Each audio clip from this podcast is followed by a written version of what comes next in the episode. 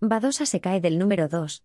Madrid, 30 de abril. La española Paula Badosa dejará de ser la número 2 del mundo tras perder en la segunda ronda del Mutua Madrid Open ante la rumana Simona Halep por 6-3 y 6-1, en una hora y 16 minutos. Badosa, que había alcanzado el mejor puesto en el ranking femenino, solo por detrás de la número 1, la polaca Igas Biotech, no alcanzará las semifinales en la caja mágica, a donde llegó en el pasado curso.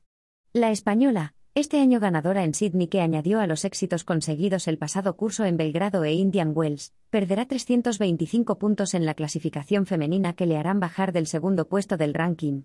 Badosa será superada en el ranking WTA al menos por la checa Bárbara Krejcikova que decidió no disputar el torneo de Madrid, donde participó el pasado año, pero donde no ganó ningún partido.